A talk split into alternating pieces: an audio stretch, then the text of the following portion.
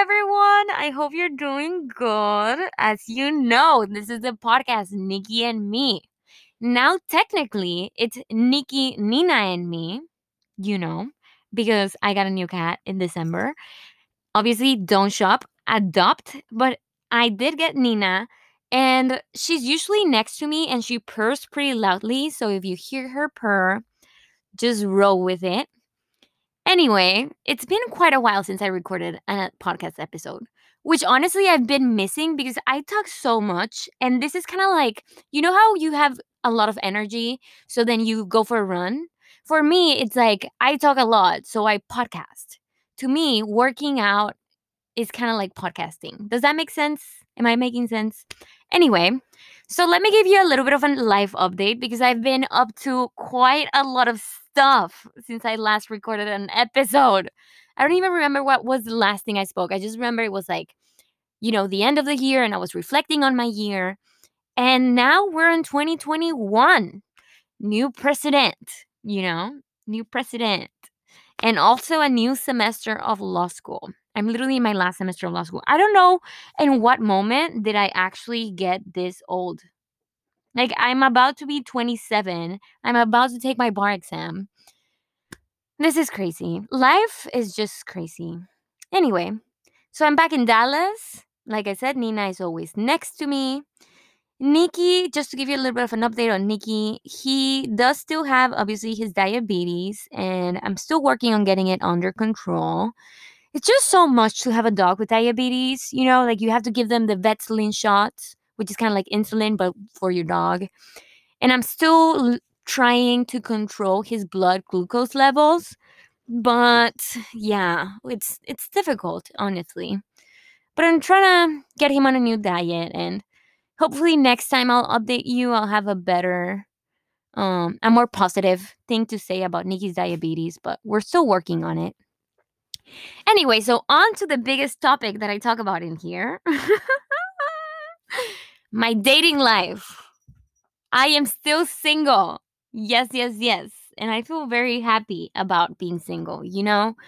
There's something very special about appreciating being single, I think. And to me, appreciating to be single has definitely come from a lot of therapy and just understanding that you have to be okay being alone before you can be with someone else.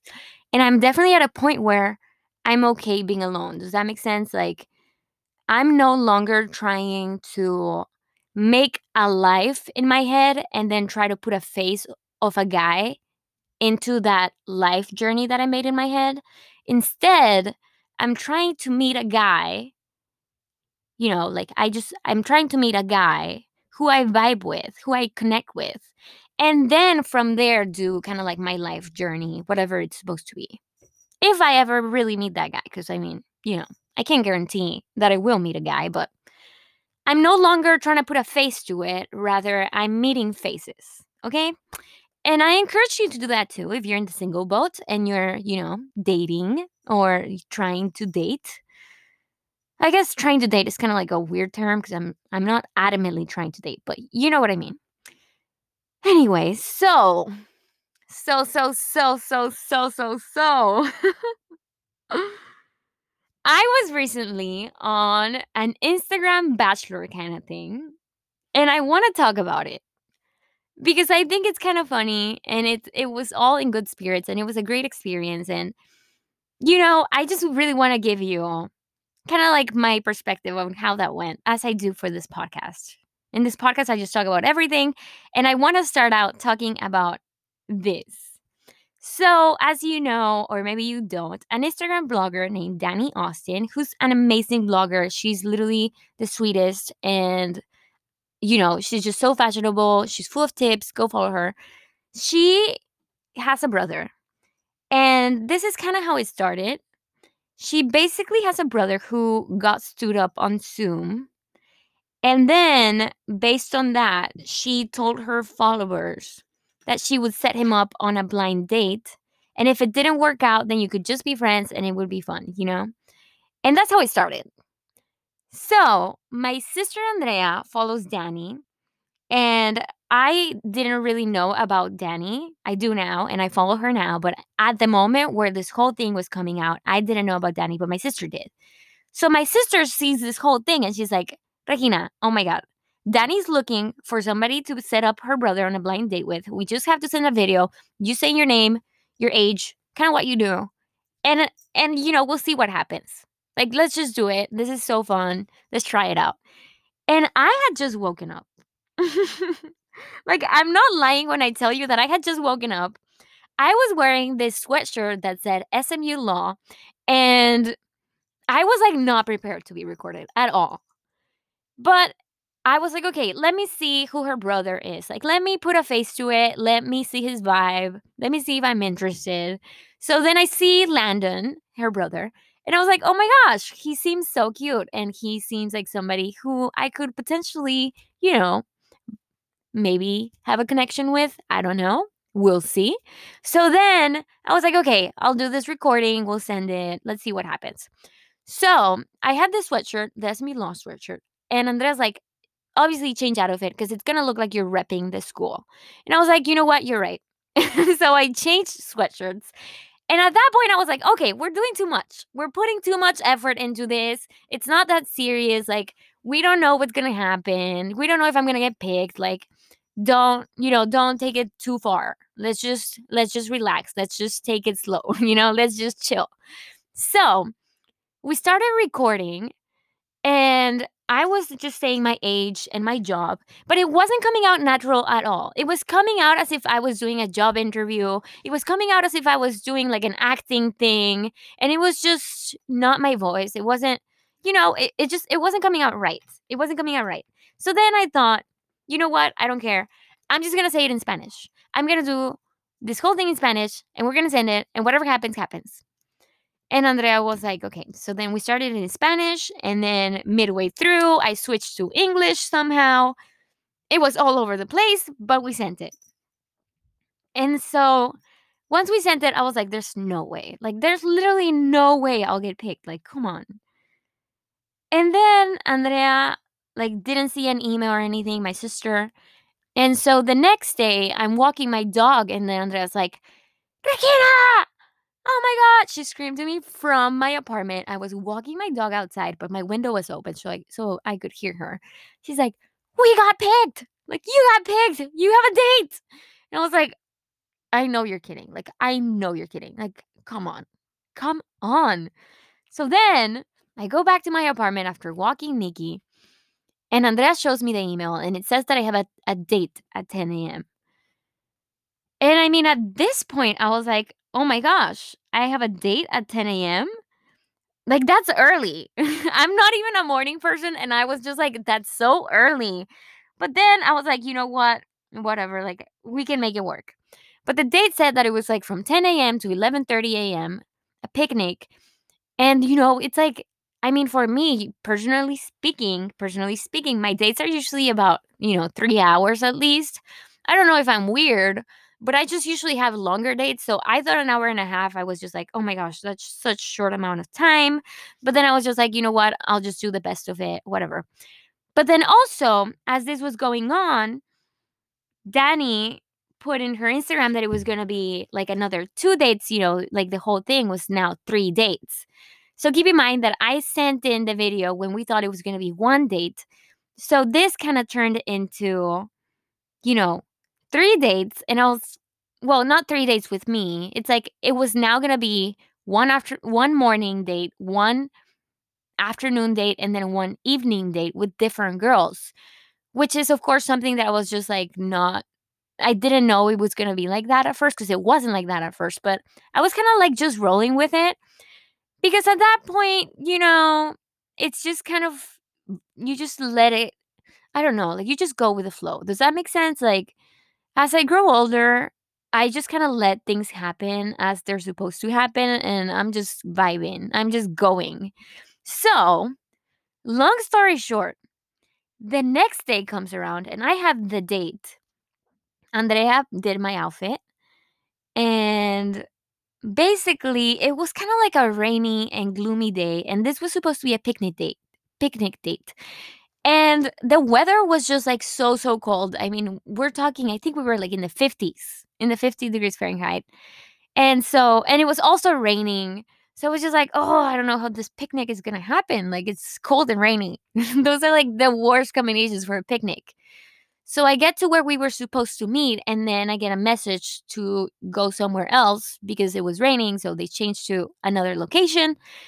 And so I go to this other location, and I see Dani, and there was the picnic table set up, and I thought I was gonna be so so nervous. Like I literally was like, I'm taking a shot of vodka, and I'm taking a Lyft because you know, like an Uber, because there's no way that I can do this. I was just like, there's no way. But somehow, once the date was about to happen, I was just very calm, cool, and collected. I don't know why. I guess because like I'm read I'm reading this book. Um, I'll put the name on my Instagram because like I can't remember it now. But basically, the author of this book says something about her having like this inner glitter in her that kind of gives her peace and it lets her know about what's right and what's wrong and I don't know, it's kind of like a guidance thing that she has. She calls her like her inner glitter. And so in this moment, I just felt like my inner glitter was just like flowing and I was just feeling so calm. So calm, not nervous at all. Anyway, so I get down from my car and I see Dani and I say hi to her and she was so nice, so sweet, equally as pretty in person as how you would see her in photos. And so she gives me the date card and it says something about like I don't know, something about lyrics because we were writing a song. And from there, I go to kind of like the picnic area where Landon was. And we just immediately hit it off, you know, as just kind of, I don't want to say as friends, but just as people who know each other. Does that make sense? Like, I guess sometimes you're around people who just don't, you just don't feel comfortable with, and that was not the case at all when I saw Landon. When I saw Landon, I think it was something where we could both talk for a long time and we could both laugh for a long time. And it didn't feel weird. It didn't feel like it was my first time meeting him. It just felt like calm and comfortable, which are always good signs, in my opinion, because I'm looking for calmness. I'm looking for comfortable. I'm not necessarily looking for, like, you know, I don't know, something more like cliffhanging. I'm just more calm. Does that make sense? Does that make sense at all? Anyway, so yeah, you know, we kind of hit it off as as a very calm vibe and to me, it's kind of like what I'm looking for in a partner is a solid base of friendship first. And then I wanted to kind of slowly evolve into romance. Obviously, there can be aspects of the, uh, there are aspects of the romance at first. Like you have that connection, but I'm looking more for kind of like a soul to soul connection, not so much like passionate romance. I, like that's just how I am. So, taking that into consideration, in my opinion, we kicked it off very well. I was laughing and we were writing songs. And I even took this game that I have, which is called We're Not Really Strangers. As you know, I even have a whole podcast episode where I answer some We're Not Really Strangers epi- um, cards by myself. And I have this deck of cards that is from We're Not Really Strangers, that is basically the first date edition. And I took it out and we were playing that that game. And sometimes, every now and then, while we were having the date, Dani's husband would come in and he would record. But I'm not kidding when I tell you that I was just looking at Landon. Like, if you look at the videos, for the most part, I was just looking at Landon. So sometimes I wouldn't even notice that Dani's husband was recording until I would turn around and then I saw that he was there. Does that make sense? Like, I was just focused on Landon. And um, I just didn't even remember when we had a, the date, honestly. I kind of didn't even remember that there was this whole kind of like Instagram bachelor thing going on at the same time. Like to me, I really just wanted to get to know Landon and I just wanted to see what was there.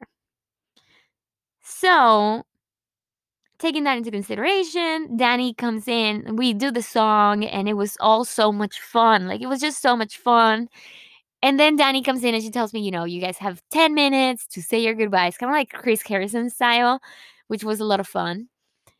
And she tells us you have 10 minutes to say your goodbyes. And, you know, basically it was like the date was gonna be over. So at this point, we had had a date for, I mean, at most one hour. It was actually one hour. And I felt like we were really connecting. And I know Landon said that he felt like there was a lot of connection. So I don't think it was just me. I think it was also him. But like I said, because I am kind of like of the nature of just building kind of like a like a f- not a friend base first, but just kind of like I don't know, something more calm first. I think that was kind of like very difficult to to grab to hold on to, you know, for just 1 hour. For meeting me just 1 hour. So, basically even though I felt a lot of a, a connection, I just I wasn't sure if he was actually going to pick me or not. You know, like I just didn't know. But I did give him a bracelet that I made the night before, and then we parted ways. And that bracelet that I gave him, I only I was only gonna give it to him if I felt like we were at least having like a, a connection. So so I did give it to him. And then I left, and that was that for my date. And I do want to say that if this was a regular setting, I would have said that was a great date. And I'd be casually looking forward to the second date, you know? Like I'd be I'd just be excited to get to know him more. But I wasn't I didn't come out of the date thinking, you know, I'm going to get proposed to tomorrow. Does that make sense? I just thought we had a great date. The way you would in a regular setting. Like imagine you have one date and it goes great. What do you think? You think, "Oh, I'm excited for the second date." That's kind of how I felt. Anyway, so then I go to my car and I was just like, "Oh my gosh, I'm so bummed that this is kind of like a thing because in a way it's like you know, it you still there was still just so much more to still be figured out after our date that I kind of forgot about while we were in our date. Like when we were in our date, I was just thinking about the date, not about the other things that were gonna follow. So I was kind of bummed, but anyway, I told myself I wouldn't see social media. You know, I was like, social media's out the door. I'm just gonna leave my phone in a drawer and tell my sister to tell me if she sees a phone call or something. You know, I was like, I'm not gonna look at social media. Obviously, I was like, I don't want to know. I don't want to see. Cause like after you have a great first date, you don't want to see the person go on other dates. And it's, you know, it's just not something I usually do. So that was out the door. The whole not seeing social media thing was out the door because I just couldn't help myself. Like I'm the kind of person that like you tell me not to look and I'm gonna look. Does that make sense? You tell me not to do something and I will kind of do it.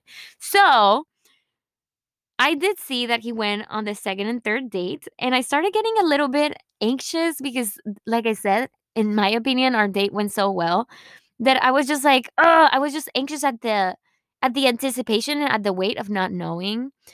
And to me, it was gonna be fine if he picked me, and it was gonna be fine if he didn't pick me.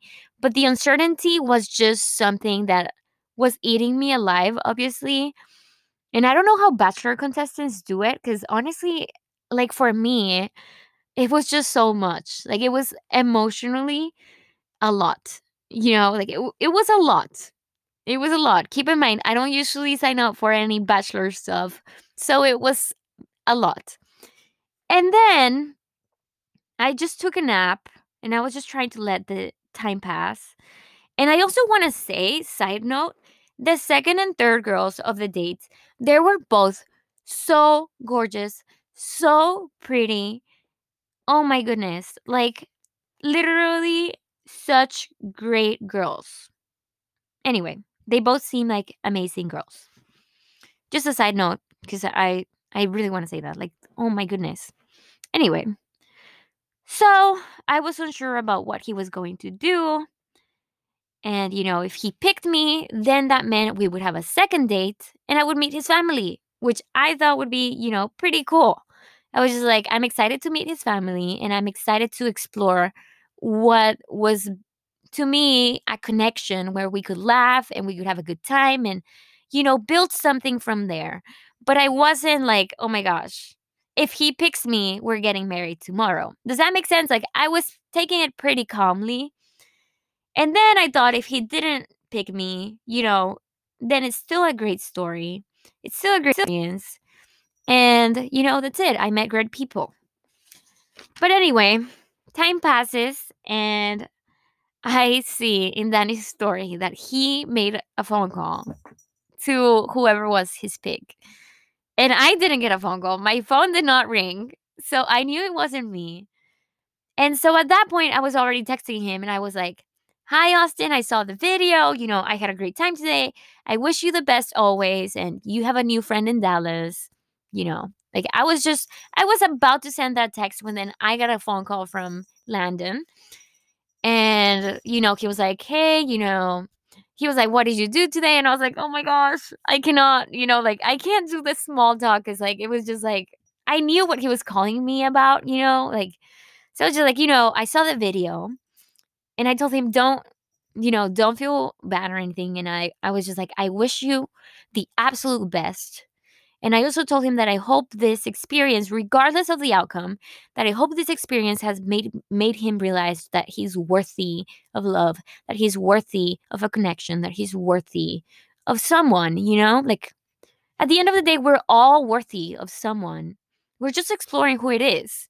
And for him, whoever it is, I just truly, truly hope that he finds absolute, genuine, honest love. So, anyway, I didn't go off all the way like that, but I did tell him that I hope this helped him realize that he's worthy of love. And so that was that. And we hung up. And I mean, at that point, I just felt kind of like a sense of calmness, I think, because I didn't have any uncertainty anymore of what was going to happen. Like now, I mean, as if like if he was going to choose me or if he wasn't, at this point, now I knew that it wasn't me, and that was okay. That was totally okay because at the end of the day, he was totally free to pick whoever he connected with the most. And if it wasn't me, then, you know, it just wasn't. So, so the next day I saw that Dani posted that they they had the hometown date, which obviously at this point I had already told my friends and family that, you know, it wasn't me, that it was someone else. I didn't know who it was, but I was happy to see that he picked whoever he picked. And like I said, I just I wish him nothing but success. And um I I really feel like I'm one step closer to meeting whoever it is that I'm about to meet. That might be, you know, my soulmate or something like that like I said, we're all worthy of love. So if Landon found love with someone and, you know, I saw they went to Nashville, like that's amazing for them, you know? I personally couldn't have gone to Nashville. Like I'm in my last semester of law school. I had to take care of my dog who has diabetes and I can't just pick up and go kind of thing. And I think there's just a perfect person for everyone. And maybe Landon met his perfect person, you know? So I do know that whenever I do meet the person that's supposed to be for me, you know, I really want to get to know the person, to build up that relationship, and to just let things, you know, really be solid and and hopefully one day I'll get my person. And that's that on that, you know. There's just there's no bitter feelings at all. Like I feel so happy for Landon. I feel so happy that Dani was able to set this up for Landon. And I feel so happy for the um the girl that Landon picked. I think her name is Peyton. So, I mean, there's no losing, you know whatever makes someone closer to their soulmate whether it works out or not, even if it doesn't work out with the girl that Landon picked, like everything is just supposed to happen the way it happens, you know? And so, what I take away from this experience is just that A, Dani is such a sweetheart. B, Landon is definitely such a great guy and worthy of love. And so is the girl who went with Landon. Does that make sense? And just that, you know, we're all just living in this world in the middle of a pandemic, trying to make the most of it. And whatever happens, happens, you know? This was so fun. It was a great experience. Like I said, I wish nothing, nothing but the absolute, absolute best to everyone, to Dani, to Landon, to Peyton, to the girl from the second date. I think her first name is Mary. And that's all I have to say. I mean, I just well, that's all I have to say. I just, you know, it's like it's nothing but positive vibes. Always, always, always. Always, always, absolutely always. So that's all I have to say about my Instagram bachelor thing. Would I go on The Bachelor? Would I go on the actual Bachelor? Honestly, no. I just could not handle all of that e- emotional unknownness. Does that make sense? Like it was eating me alive when I didn't even know if I was going to get the second date, you know? And another afterthought is just that I'm open to having a connection with someone, and whoever that someone is will come at the right place at the right time, and it's gonna be fine. And if you're looking for a connection with someone, yours will come at the right place at the right time, also. And another afterthought is that I'm gonna be so busy this summer because I'm gonna be taking the bar exam, and that's literally three months out of my life that I'll have on pause. So, wish me luck. But anyway, I'm so happy to be back at this podcast. I hope to give you a little bit more insight about that Bachelor Instagram thing. And I don't know what I'm going to title this podcast. I think I'm going to title it something related to champagne because if you know, Landon spilled some champagne on me. Totally cool, totally fine, but I think it's one of the most hilarious things ever. And so, yeah, that's all I have for now.